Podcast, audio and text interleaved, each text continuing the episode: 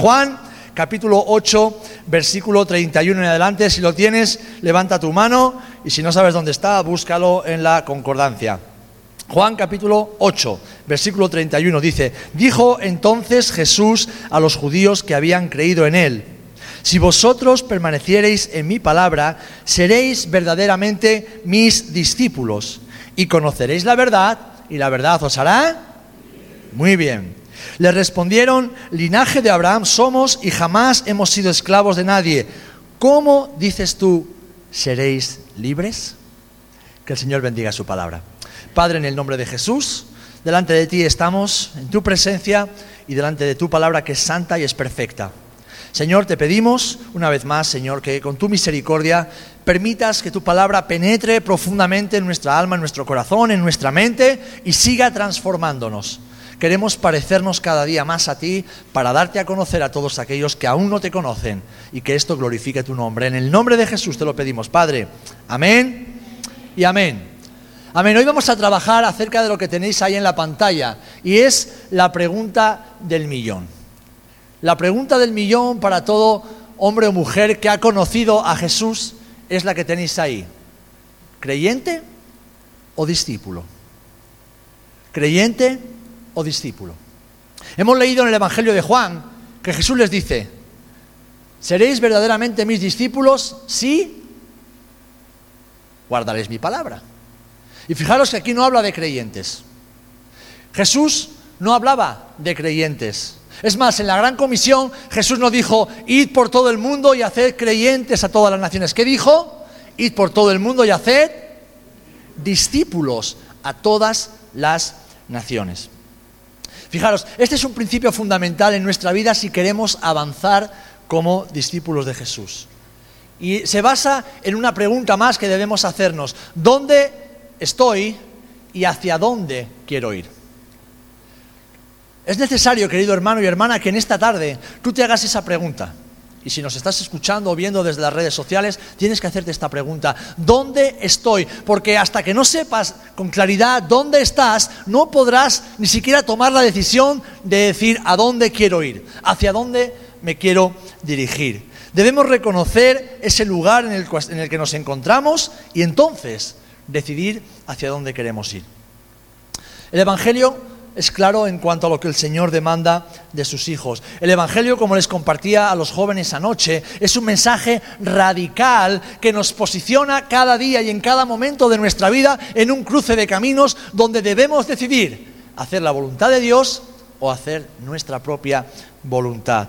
Y cada una de esas decisiones que tomemos tendrá consecuencias, tendrá consecuencias eternas tendrá consecuencias instantáneas, tendrá consecuencias a medio o largo plazo, pero cada decisión que tomamos tiene consecuencias. Amén. El Evangelio es radical en cuanto a esto y nosotros sabemos lo que el Señor nos demanda. Por eso, tú y yo que vivimos en una sociedad individualista, hipócrita, superficial, que eh, promueve la falta de compromiso y el egoísmo, el Evangelio nos confronta con esta realidad. Debemos hacernos esta pregunta y tomar la decisión correcta, tomar la decisión de definirnos. Vivimos una sociedad líquida donde todo parece que fluye. Y entonces las personas un día se sienten hombre, otro día se sienten mujer. Un día se sienten perro, otro día se sienten jirafa. Un día se sienten bien, otro día se sienten mal. Y todo va fluyendo. Y todo se basa en lo que cada uno siente en cada momento. Pero la realidad ante Dios no es así. La realidad es que lo que es correcto es aquello que Dios ha establecido en su palabra y eso no cambia.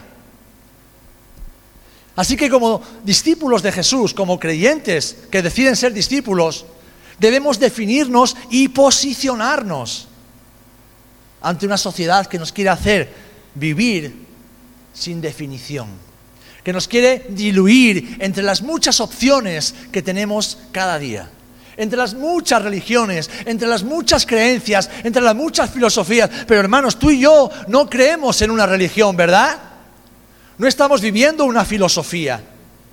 Nosotros creemos en una persona y esa persona es Jesucristo de Nazaret. Y ese hombre es Dios encarnado.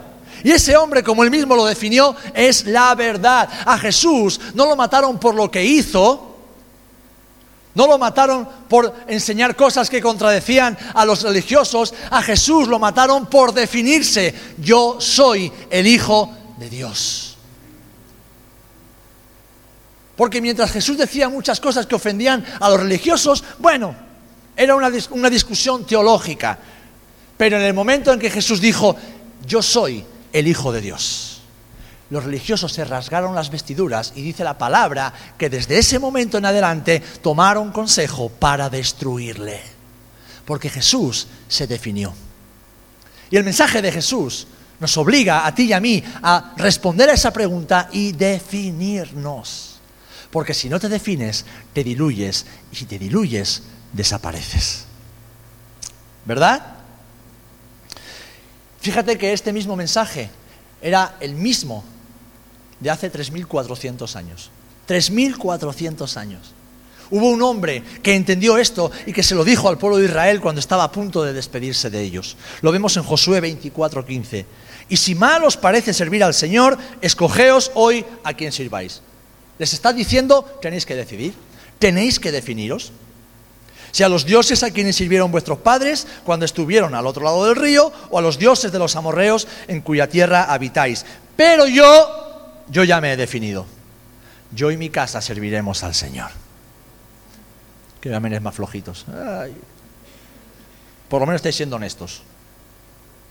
Ahora, yo no me avergüenzo de decir que yo y mi casa serviremos al Señor.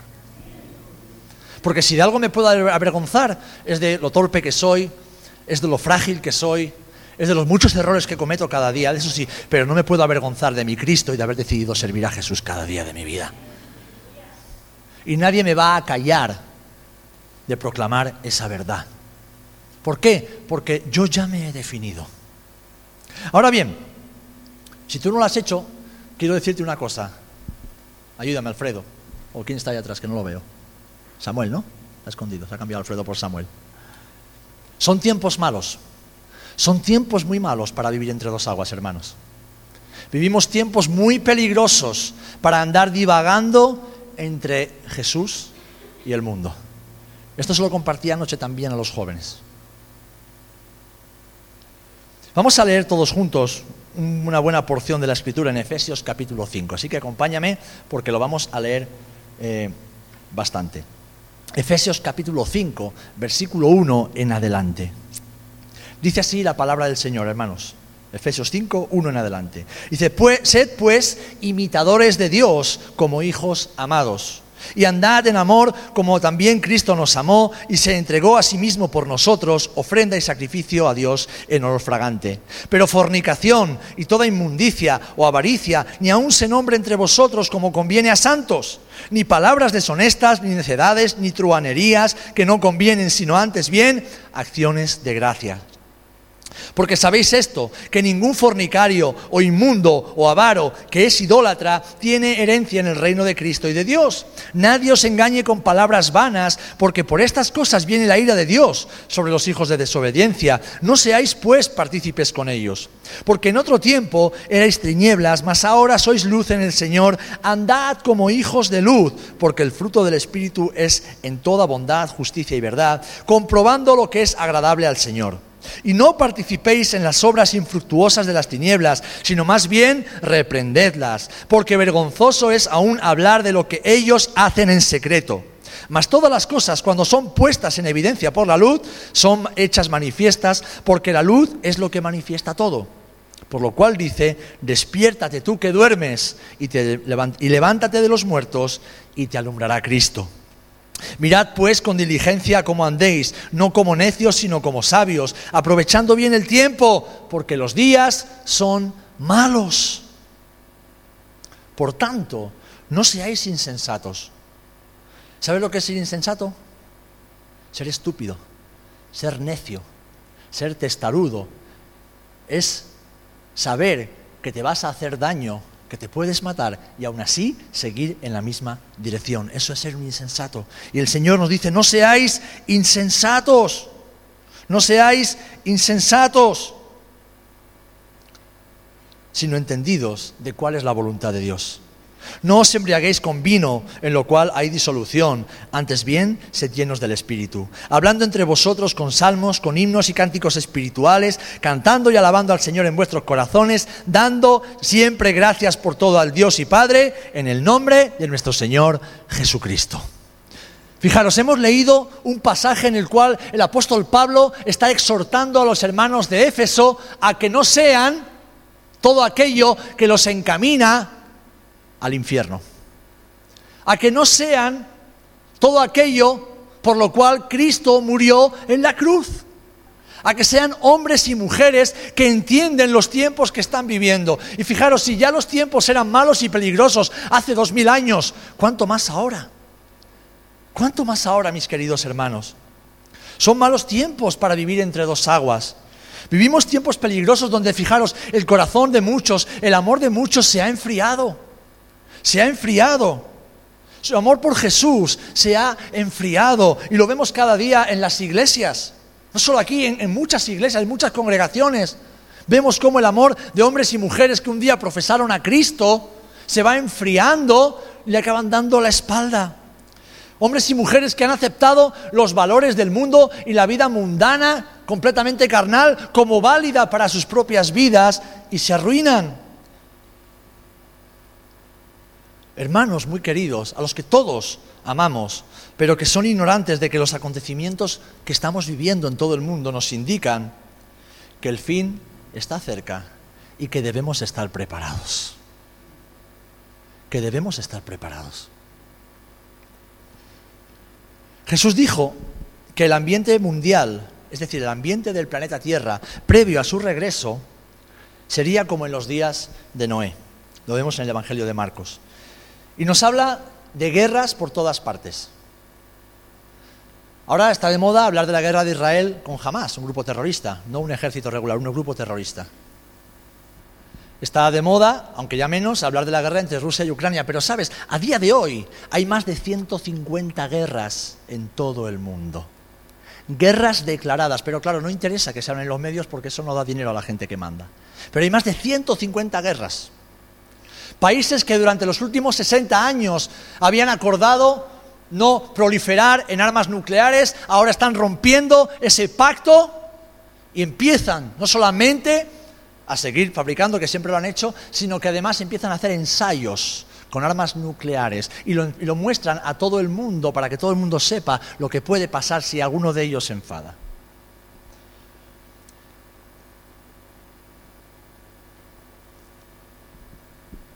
La inmoralidad sexual ahora no solamente prolifera, sino que además está aceptada como la forma de vida correcta. Lo que durante milenios era incorrecto, incluso para aquellas costumbres, para aquellas eh, culturas que no eran cristianas. Ahora, ahora se acepta como bueno y como válido y como lo mejor. ¿Por qué? Porque Jesús dijo que llegaría un día en que lo bueno lo llamarían malo y a lo malo lo llamarían bueno. Es más, tú y yo somos lo malo de la sociedad. ¿Sabéis por qué? porque llamamos malo a lo que Dios llama malo. Y este mundo rechaza todo aquello que Dios promueve. Durante siglos las pandemias, las epidemias eran localizadas en lugares puntuales. Ahora ya no, ahora ya son globales. Y Jesús habla de las pestes en todas partes. Habla de los falsos maestros que antes se localizaban en diferentes lugares, ahora los falsos maestros se extienden por todo el mundo a través de las redes sociales y lo que un falso maestro predica en una esquina del mundo lo pueden escuchar millones en el otro lado y ser engañados. El hambre, nunca en la historia de la humanidad ha habido tantas personas pasando hambre cada día. Saben, hace dos meses hemos agotado los recursos naturales para el año 2023 y todavía quedaban cuatro meses por delante. Nunca antes había acontecido esto en la historia de la humanidad. Y sobre todo los desastres naturales que antes han existido, siempre han existido, pero nunca han tenido las consecuencias tan desastrosas y catastróficas como están teniendo ahora, en parte por culpa de la acción humana. Y, cómo no, nuestra amada Israel, que de nuevo sigue sufriendo el odio, el desprecio, la persecución las amenazas y el daño de los enemigos de Dios. Lo que pensábamos o pensaba mucha gente que nunca más iba a repetir, se está repitiendo en Europa en Estados Unidos y en todos los países libres.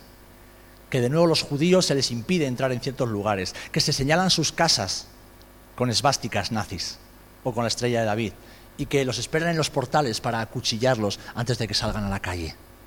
Los que conocemos la historia sabemos que esto pasó durante la época nazi y pensamos que nunca se repetiría, pero sabéis, la historia se repite porque lo que está escrito en la palabra sucederá y no faltará. Ahora bien, ahora bien, lo que a mí me llama la atención, queridos hermanos, no es que la humanidad esté anestesiada, distraída con ganar dinero, salir de fiesta, ir a comer a buenos restaurantes, pensando en la moda, pensando en, en tonterías.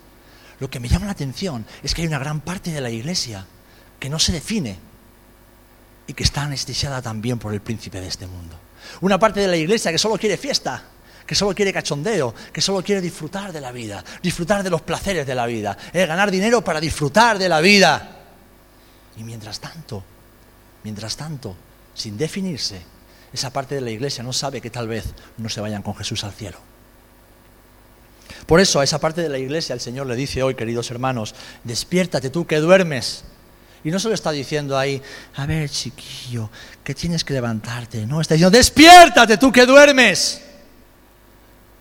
Porque si alguien está dormido, está en peligro. Y si está en peligro, tú no le puedes dejar dormir y no puedes ir con cuidado. No, tienes que despertarlo.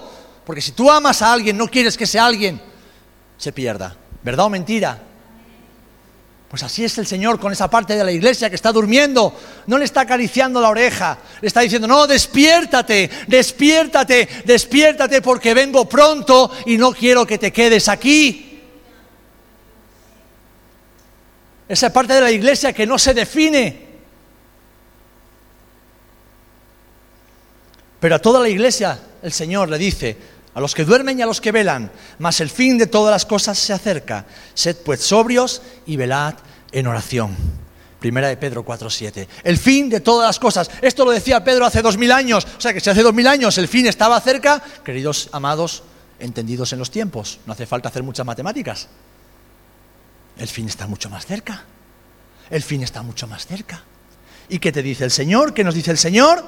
Sed sobrios y velad en oración. Y sabes, cuando vives una vida velando en oración, no tienes tiempo que perder ni tiempo para estar en tonterías. ¿Sabes por qué muchas veces andas liado o andamos liados en tonterías? Eh, me ha dicho, no me ha dicho, me ha hecho, no me ha hecho. Porque no estamos velando en oración.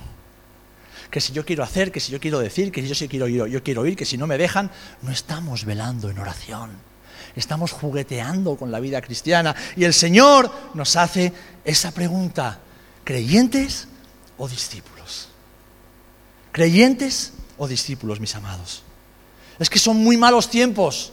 Son muy malos tiempos para dejar de mirar a Jesús y detener nuestro avance. Y el Señor nos está repitiendo insistentemente, debéis avanzar, iglesia, debes avanzar, querido hijo, querida hija, debes avanzar, no puedes estar siempre atascado en el mismo asunto, no puedes estar siempre parado ahí en la misma historia, no, hay que avanzar, hay que ir hacia adelante, hay que ir hacia el propósito de Dios y para eso debemos definirnos, debemos tomar decisiones. No esperar que otros lo hagan por nosotros. Señor, cámbiame. Y Dios te dice, sí, yo te quiero cambiar, pero tú tienes que dejarte cambiar. Y para tú ser cambiado, tú tienes que tomar decisiones. Porque Dios no te va a obligar nunca a nada. Él te va a dar la oportunidad de dejarte transformar por Él. Pero nunca te va a obligar a ello. ¿Creyente o discípulo? Creyente o discípulo.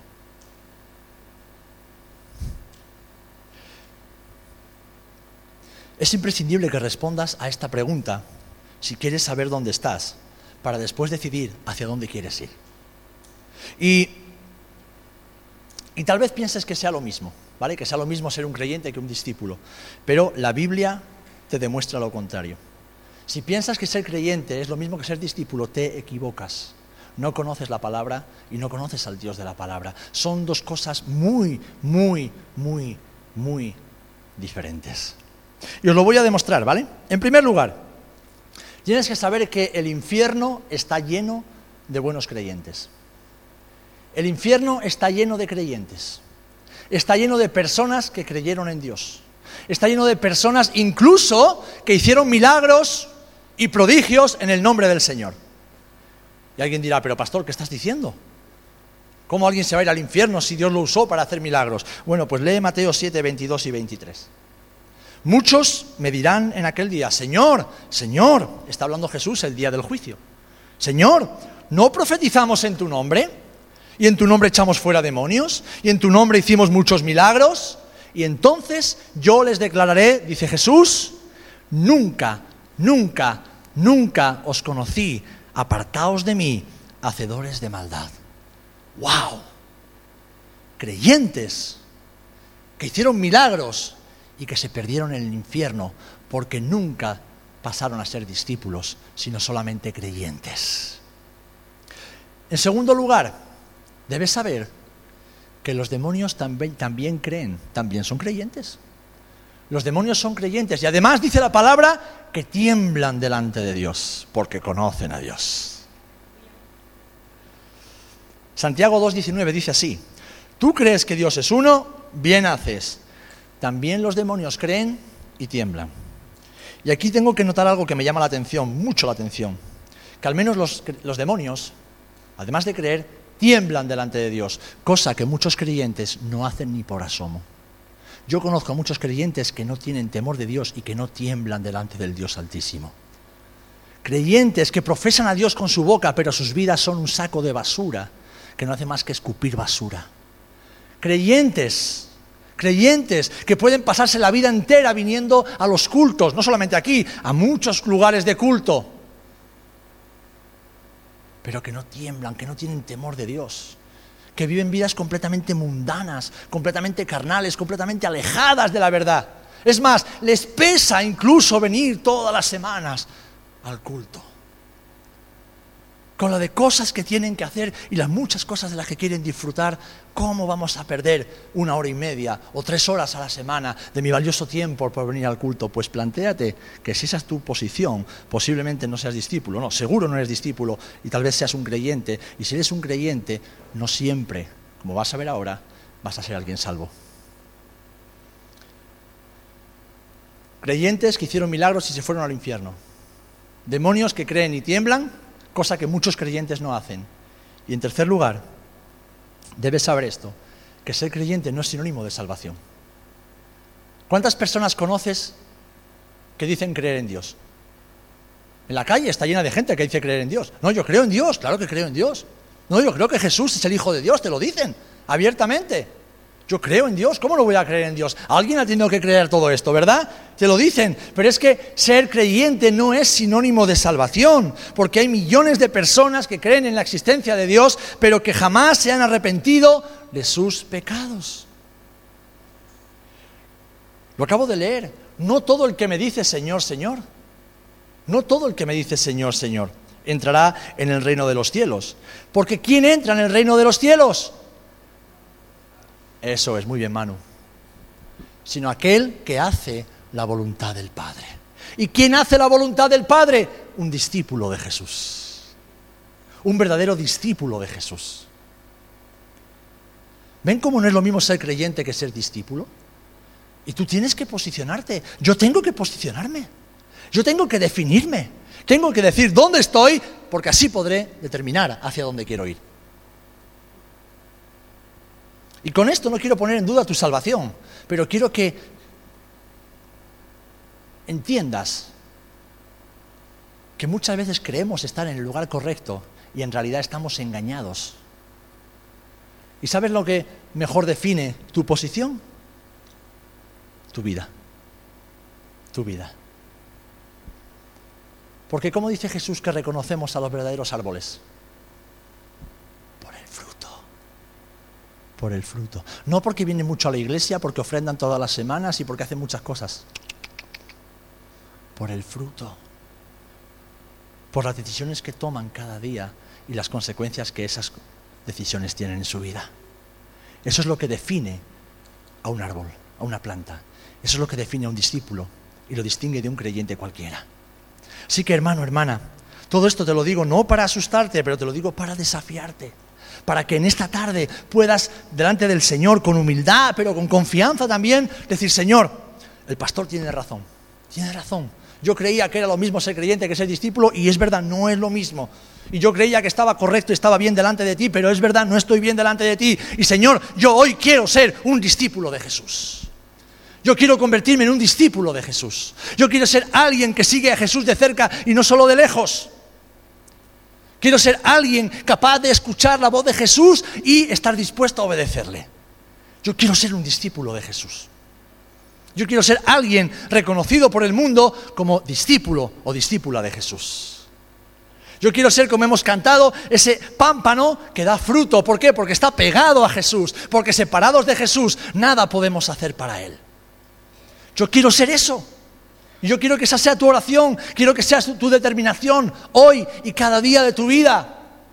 Y para ello te quiero ayudar a que respondas correctamente describiéndote algunas características, las que yo retengo más importantes, hay otras más, de un discípulo de Jesús. Y las vais a tener todas ahí. Les voy explicando muy rápidamente, pero las tenéis todas ahí. ¿Quieres ser un discípulo de Jesús? Pues tienes que aspirar a eso. Tienes que vivir cada día en esas realidades. Si no, te estás conformando a ser un creyente. Y yo no pongo en duda tu salvación, eso lo sabes tú delante del Señor.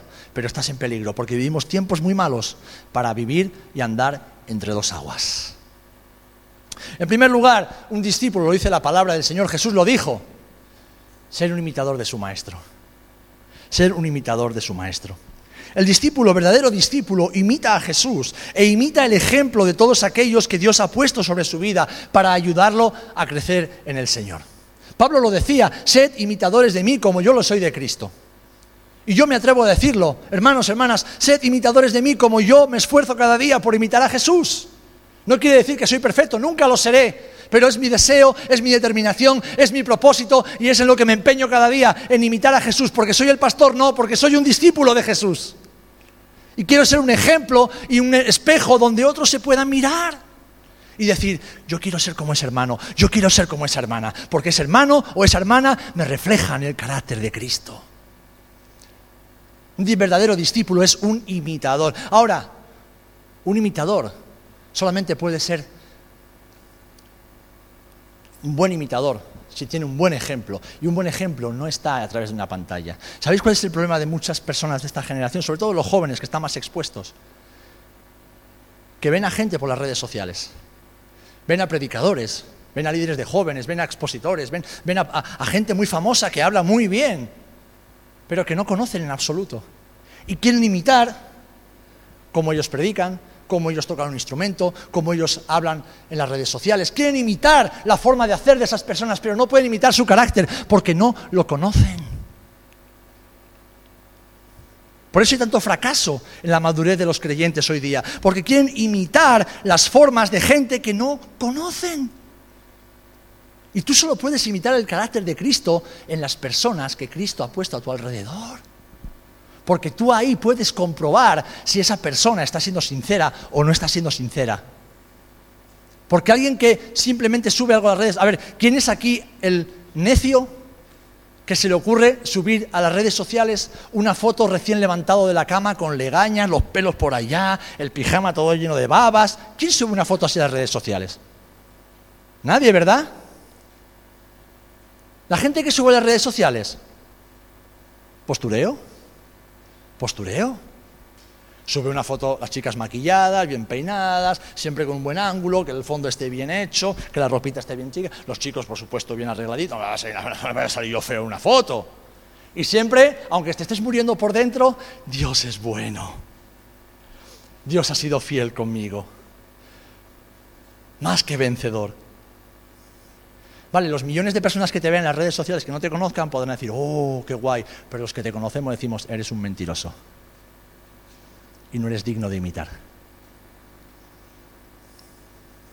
Y luego está el cristiano maduro que pone versículos para lanzar mensajitos. Y luego pone una, una foto de, qué santo soy. ¿Los conocéis? Las iglesias están llenas. Solo puedes imitar aquella persona con quien caminas de cerca. Ese es el único ejemplo válido que tú puedes imitar. Alguien que está a 5.000 kilómetros y que te vende solamente la moto a través de sus pantallas no es alguien digno de confianza. Y no digo que lo hagan mal, ¿eh? Pero si no lo conozco, ¿cómo lo voy a imitar? Debemos ser imitadores del Maestro si queremos ser discípulos y debemos ser imitadores de las personas que Dios ha puesto sobre nuestra vida para ayudarnos a parecernos a Jesús. ¿Cuántos decís amén? En segundo lugar, el discípulo es creyente. Claro que es creyente. ¿Cómo no va a ser creyente un discípulo? ¿Qué le dijo el Señor a Tomás? ¿Eh? No al Tomás que tenemos aquí, sino al de la Biblia, que tenía menos fe que Tomás. Tomás, no seas incrédulo, sino creyente. Tienes que ser bienaventurado para creer lo que no has visto. Sé creyente, un verdadero discípulo cree a Dios y ejercita la fe para cada pequeña situación de su vida y no permite que las dudas y la incredulidad arraiguen en su corazón y le roben la fe. No, un verdadero discípulo de Jesús cree a Jesús. No solamente cree en Él, sino que le cree a Él. Así que para ser un verdadero discípulo debemos ser hombres y mujeres creyentes, hombres y mujeres de fe. Después debemos ser también humildes. Un verdadero discípulo es una persona humilde. ¿Y cómo nos cuesta ser humildes? ¡Ay! Que levante la mano el que sea humilde. Bueno, por lo menos no hay mentirosos en la sala. Todos somos orgullosos. Que levante la mano el que sea orgulloso. Todos somos orgullosos y el que diga lo contrario miente, porque el corazón del ser humano es orgulloso, es necio, es terco, es obstinado. El discípulo de Jesús doblega su orgullo y voluntariamente reconoce su necesidad. Reconoce que su opinión, sus capacidades y sus logros personales, como decía el apóstol Pablo, son basura delante de la grandeza de Dios. El verdadero discípulo de Jesús tiene que ser humilde porque Jesús es manso y humilde. Miren, cuando vean a, un hermano, a un pastor, a un predicador que se sube a la plataforma y, parece que no se le puede ni tocar, parece que uno no se puede ni acercar a él. ¿Han conocido alguno de esos? Ese no es un discípulo de Jesús. Esas personas que parece que están en, otra, en otro nivel, en otra galaxia y los mortales estamos aquí abajo intentando que la unción no nos mate. ¿Han conocido alguno? Yo también. No son discípulos de Jesús. El discípulo de Jesús es humilde como su maestro. Y el discípulo de Jesús, en cuarto lugar, es sumiso. Sumiso. El discípulo de Jesús es sumiso. Vive sujeto a Dios y vive sujeto a los hermanos en la fe. Vive sujeto a Dios y vive sujeto a las autoridades delegadas, tanto en el mundo como en la iglesia. El espíritu de un discípulo de Jesús es un espíritu sumiso. ¿Por qué? Porque Jesús se sometió a sí mismo. Alguien que no se deja corregir, que no se deja enseñar, alguien que no es sumiso, alguien que no, que no, accede nunca a doblegar su brazo, no es un discípulo de Jesús. Es un creyente, pero no es discípulo, porque el discípulo siempre se sujeta. Es alguien que entiende el principio de autoridad. ¿Saben cuándo tenemos autoridad delegada del Señor? ¿Lo saben esto? Cuando vivimos sujetos a autoridad. Solamente cuando aprendas a sujetarte a autoridad es que Dios empezará a confiar en ti para delegar autoridad sobre tu vida. El discípulo de Jesús es sumiso. El discípulo de Jesús, en quinto lugar, es obediente. Es obediente. Un verdadero discípulo sabe que la obediencia es la puerta a la bendición y al éxito. Si quieres que Dios traiga éxito en tu vida, en lo personal, en lo ministerial, en lo espiritual, en lo familiar, en lo laboral, aprende obediencia, aprende a sujetarte a Dios, aprende a sujetarte a tus hermanos, aprende a sujetarte a tus pastores, haz caso, escucha y obedece, porque entonces Dios empezará a bendecir tu vida. Y esto lo dice la palabra y te lo dice alguien que lo ha experimentado y le sigue experimentando que la obediencia es la puerta que abre las puertas las cataratas de la bendición sobre nuestras vidas. El discípulo es alguien obediente. En sexto lugar, el discípulo es enseñable. Se deja enseñar por el Señor y se deja enseñar por sus mayores. Yo cuando era chiquitito tenía esta buena costumbre, que no me la enseñó nadie, el, Señor fue bueno conmigo y me lo, me lo puso ahí en el corazón porque sabía que me iba a ser muy útil. Por eso sé tantos refranes, porque desde pequeñito siempre he estado rodeado de los viejitos. Yo me iba siempre al salón donde estaban los mayores. Entonces aprendía de ellos. Contaban sus batallas, contaban sus historias, contaban lo que habían luchado en la guerra, contaban lo que les había costado levantar la familia adelante, contaban la sabiduría que hay en el pueblo, que no está en los libros. Y entonces muchas veces yo hacía preguntas, preguntas estúpidas. Y me decía, no, Serafín, esto no es así. Cuando seas mayor lo vas a entender, pero esto es así, así, así. Y yo lo guardaba en mi corazón. Y saben, fueron pasando los años y era exactamente como me lo decían ellos.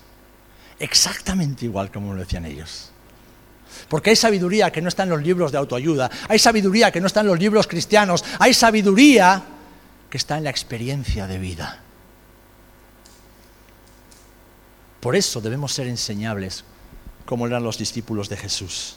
Dejarnos enseñar y recibir ese aprendizaje con gozo, con alegría, de aquellos que nos preceden en el Señor y dejarnos corregir. El discípulo enseñable se deja corregir, se deja disciplinar y se deja aconsejar. ¿Por qué? Porque sabe que es la forma que Dios tiene de amarlo. Dios disciplina a quién? A los que ama. Y disciplinar no es castigar solamente. Disciplinar es entrenar, es preparar, es forjar.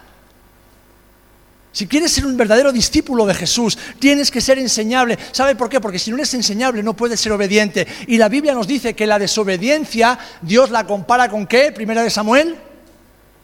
¡Wow! Algo peor. Idolatría y adivinación. Para Dios, el pecado de desobediencia es lo mismo que la idolatría y la adivinación. ¡Wow! Que cuando desobedecemos a Dios por orgullosos y testarudos, ante Dios es como si estuviésemos yendo a una bruja y le dijéramos que nos lea la bolita para saber nuestro futuro. Exactamente lo mismo. Así lo compara el Señor. O como si fuéramos a cualquier lugar, a una de estas plazas que tenemos aquí en Rota, y nos pusiéramos de rodillas delante de uno de esos palos, o de escayola, o lo que sea, que, supuestamente son vírgenes. Para Dios es exactamente lo mismo. El verdadero discípulo es obediente y es enseñable, mis amados. Recibe la enseñanza como un gesto de amor para su beneficio y para su avance. El verdadero discípulo es paciente. Ay. Ay, la paciencia. No, si yo soy paciente, pero es que lo quiero todo ya. Si yo soy paciente, pero es que las cosas tardan mucho. Si yo soy paciente, pero es que me cuesta esperar. No, entonces no eres paciente. El verdadero discípulo de Jesús ejercita la paciencia. ¿Sabes por qué? Porque reconoce que alcanzar todo lo que tiene valor eterno requiere de tiempo. Requiere de tiempo. Todo lo que consigas rápidamente y sin esfuerzo, ¿sabes lo que va a pasar? Lo vas a perder muy rápido. Todo lo que consigues rápido, lo vas a perder rápido. Ahora, lo que te cueste alcanzar, lo que te lleve tiempo esperar, perseverar, insistir, aguantar, confiar, todo eso cuando llegue, no solamente lo vas a disfrutar muchísimo, es que lo vas a valorar y le vas a dar la gloria a Dios por todo ese tiempo de espera. Pero hoy no queremos ser, hoy no queremos esperar. Hoy no queremos esperar. Ni jóvenes ni, mayores. Los, jóvenes tienen 20 años y ya te hablan como si supieran todo de la vida. Y tú te quedas como un tontito diciendo, vale, chaval, ¿será que lo sabes todo tú? Ahora, yo hacía lo mismo cuando tenía 20 años, ¿eh? Hacía exactamente igual. Y ahora tengo conversaciones o recuerdos de conversaciones con mi pastor y yo digo, qué tonto era yo, ¿verdad? Pero qué tonto, qué, qué, necio, qué, qué, inepto. Pero ¿cómo se me ocurrió a mí decirle eso a mi pastor? Bueno, pues la historia se repite y ahora me lo dicen a mí. Es ley de vida, ¿verdad? Es ley de vida. Debemos ser pacientes, jóvenes, debéis ser pacientes. Debéis ser pacientes. Si no sois pacientes no vais a llegar a ningún lado. Vais a dar como el pueblo de Israel en el desierto, dando vueltas. Hermanos, si no somos pacientes, no somos discípulos. En octavo lugar, y voy ya concluyendo, el discípulo de Jesús es disciplinado y esforzado. Disciplinado y esforzado. La disciplina y el esfuerzo son dos marcas inconfundibles en un verdadero discípulo de Jesús. Es alguien que trabaja cuando todos los demás descansan. Alguien que ora y estudia cuando todos los demás duermen. Alguien que se prepara cuando todos los demás solo piensan en disfrutar. Muchas personas creyentes que se creen discípulos dicen, pero ¿por qué Dios nunca me usa? Pregúntatelo. ¿Por qué el Señor no me lleva a donde yo creo que me tiene que llevar? Pregúntatelo. ¿Por qué no estoy en la posición que yo creo que me merezco? O que un día Dios me dijo por un sueño a través de un ángel o de un profeta que vino de Nicaragua. Pregúntatelo. Porque si es Dios, Dios no se equivoca. Y Él no miente. Disciplina. ¿Cómo nos cuesta a los latinos la disciplina, verdad? Abnegado. Un verdadero discípulo de Jesús renuncia voluntariamente a sus propios deseos, a sus afectos o a sus intereses por amor a su Señor y en beneficio de los demás. Eso es un verdadero discípulo de Jesús. Como nosotros, ¿verdad? Que tenemos comida en la iglesia y arramplamos con todo y el que llegue tarde que se aguante. No suena porque a mí me suena. Permitidme esta licencia porque nos conocemos después de 10 años. Somos unos patanes cuando estamos delante de la mesa. Somos unos maleducados. Somos unos egoístas. Primero nosotros, y si sobra algo, para el hermano. Somos así. Yo os observo, yo observo a los hermanos en la iglesia cuando hay comidas. Nos convertimos en pequeños animalitos sin ningún tipo de empatía por los demás. Ahí se ve un verdadero discípulo de Jesús. A mí me encantaba anoche ver a, David, a Sara, algunos más que ayudaban, incluso a mi hija Keila, que no está en el liderazgo, es una niña, es una adolescente. Servían las mesas y hasta que, no todos, hasta que todos no estaban sentados y comiendo, no se sentaban y comían. Eso es un verdadero discípulo, que aguanta hasta que todos estén servidos. Ahí se ve donde hay un siervo y una sierva del Señor. Sufrido, un discípulo de Jesús soporta con determinación y sin quejarse las pruebas que le presenta la vida y confía en Dios para salir de ellas victorioso. Amén. qué caditos estáis? Alguno esta noche se va a ir a casa y va a hacer penitencia. Hermanos, hermanas, a pesar de que la sociedad nos ha vendido un evangelio distinto, el evangelio del Señor nos llama a ser sufridos. Nos llama a soportar las pruebas con entereza y a confiar en el Señor sin quejarnos. Nos llama a ser enseñados, a ser corregidos, a ser disciplinados y no criticar al pastor, a la pastora, al líder, al hermano, a la hermana que ejerce esa disciplina sobre nosotros porque es una autoridad delegada por Dios. Nos llama a confiar en el Señor y a ser sufridos, venga lo que venga sobre nuestra vida. Porque ese fue el carácter de Cristo. Lee Isaías 53. ¿De qué nos habla? Del siervo sufriente. Es decir, Jesús, aun siendo Dios, sufrió por hacer la voluntad de Dios. Un discípulo de Jesús que imita a su maestro también deberá sufrir en ocasiones por hacer la voluntad de Dios, pero así como el Señor eh, eh, cuidó y protegió a Jesús, el Señor hará contigo también. Amén. Y ya los últimos dos, seguro que te has perdido en ese batiburrillo que hay ahí arriba. Un discípulo de Jesús vive apartado para su Señor en santidad y en pureza. Un discípulo de Jesús es un radical en cuanto a la pureza y a la santidad. Un discípulo de Jesús es un radical en cuanto a lo que dice con su boca, en cuanto a lo que ve con sus ojos, en cuanto a lo que oye con sus oídos, en cuanto a lo que siente en su corazón, en cuanto a lo que hace con sus manos, en cuanto a dónde le llevan sus pies. Un discípulo de Jesús, un verdadero discípulo de Jesús, sabe que ha sido santificado por la sangre de su Maestro y que debe vivir cada día en esa santificación.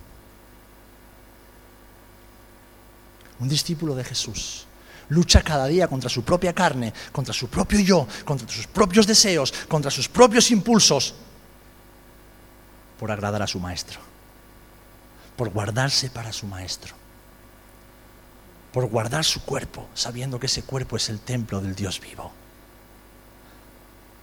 Por eso cuando veas a alguien hablando mal de mí como pastor, esa persona no es discípulo de Jesús.